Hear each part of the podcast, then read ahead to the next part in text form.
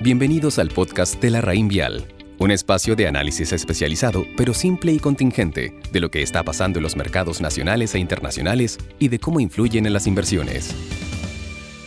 Buenos días, hoy 19 de octubre les habla Pablo Méndez, gerente de portafolios de inversión de la Rainvier Estrategia, y en este audio les comentaré respecto a lo último acontecido en los mercados globales. El fin de semana en China destacó la publicación del PIB del tercer trimestre y además los indicadores parciales de actividad de septiembre. El país registró un crecimiento anual de 4,9% bajo la expectativa de 5,5%, pero confirmando la pronunciada recuperación económica del país. Adicionalmente, la producción industrial creció en septiembre un 6,9% anual y las ventas de retail un 3,3%, ambas cifras sobre la expectativa de los analistas. Por estos datos, sumado a las noticias de estímulo en Estados Unidos, donde se autoimpusieron avances hasta el martes, los mercados abren al alza. Los futuros del S&P están subiendo un 0,94% y las bolsas europeas suben un 0,56% el dólar a nivel global se está depreciando un 0,24% y la tasa de los bonos del tesoro a 10 años se ubica en 0,77%.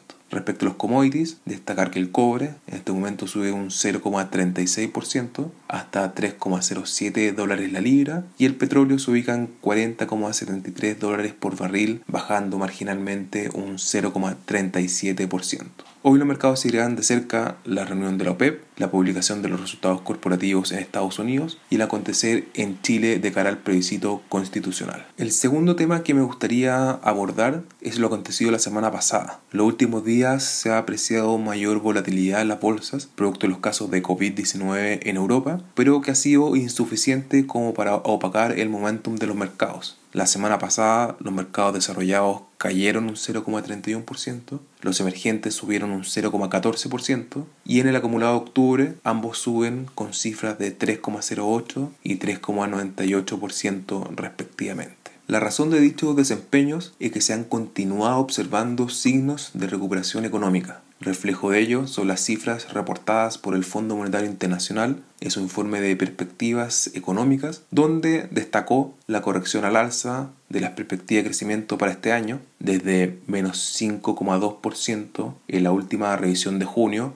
a menos 4,4% y la pronunciada recuperación estimada para el próximo año de 5,2%. Detrás de estas proyecciones están todas las mejorías que se han cierto, logrado para combatir el COVID-19, que han ido permitiendo la normalización de la actividad, la flexibilización de las condiciones financieras y un repunte más rápido de lo anticipado por parte de China. Respecto a este último punto, vale también la pena destacar que las cifras publicadas ayer confirman dicha tesis. Nuestra lectura de los recientes acontecimientos es que la toma de riesgo continúa siendo atractiva y justifica un posicionamiento neutral en renta variable hay una serie de consideraciones que podrían continuar generando volatilidad en lo inmediato, como las potenciales revisiones del PIB en el segundo trimestre sugeridas por el Fondo Monetario Internacional, que no se acuerden a tiempo los planes fiscales o las elecciones también en Estados Unidos. No obstante, no debemos olvidar que los mercados internalizan información de largo plazo que se extiende más allá de las fluctuaciones cíclicas del corto plazo en un mundo de tasas bajas, políticas fiscales que deberían seguir siendo expansivas, reactivación económica y en algún punto la esperada vacuna, la señal que se desprende es que todavía es prudente seguir posicionado en activos de riesgo. Que tengan una muy buena jornada.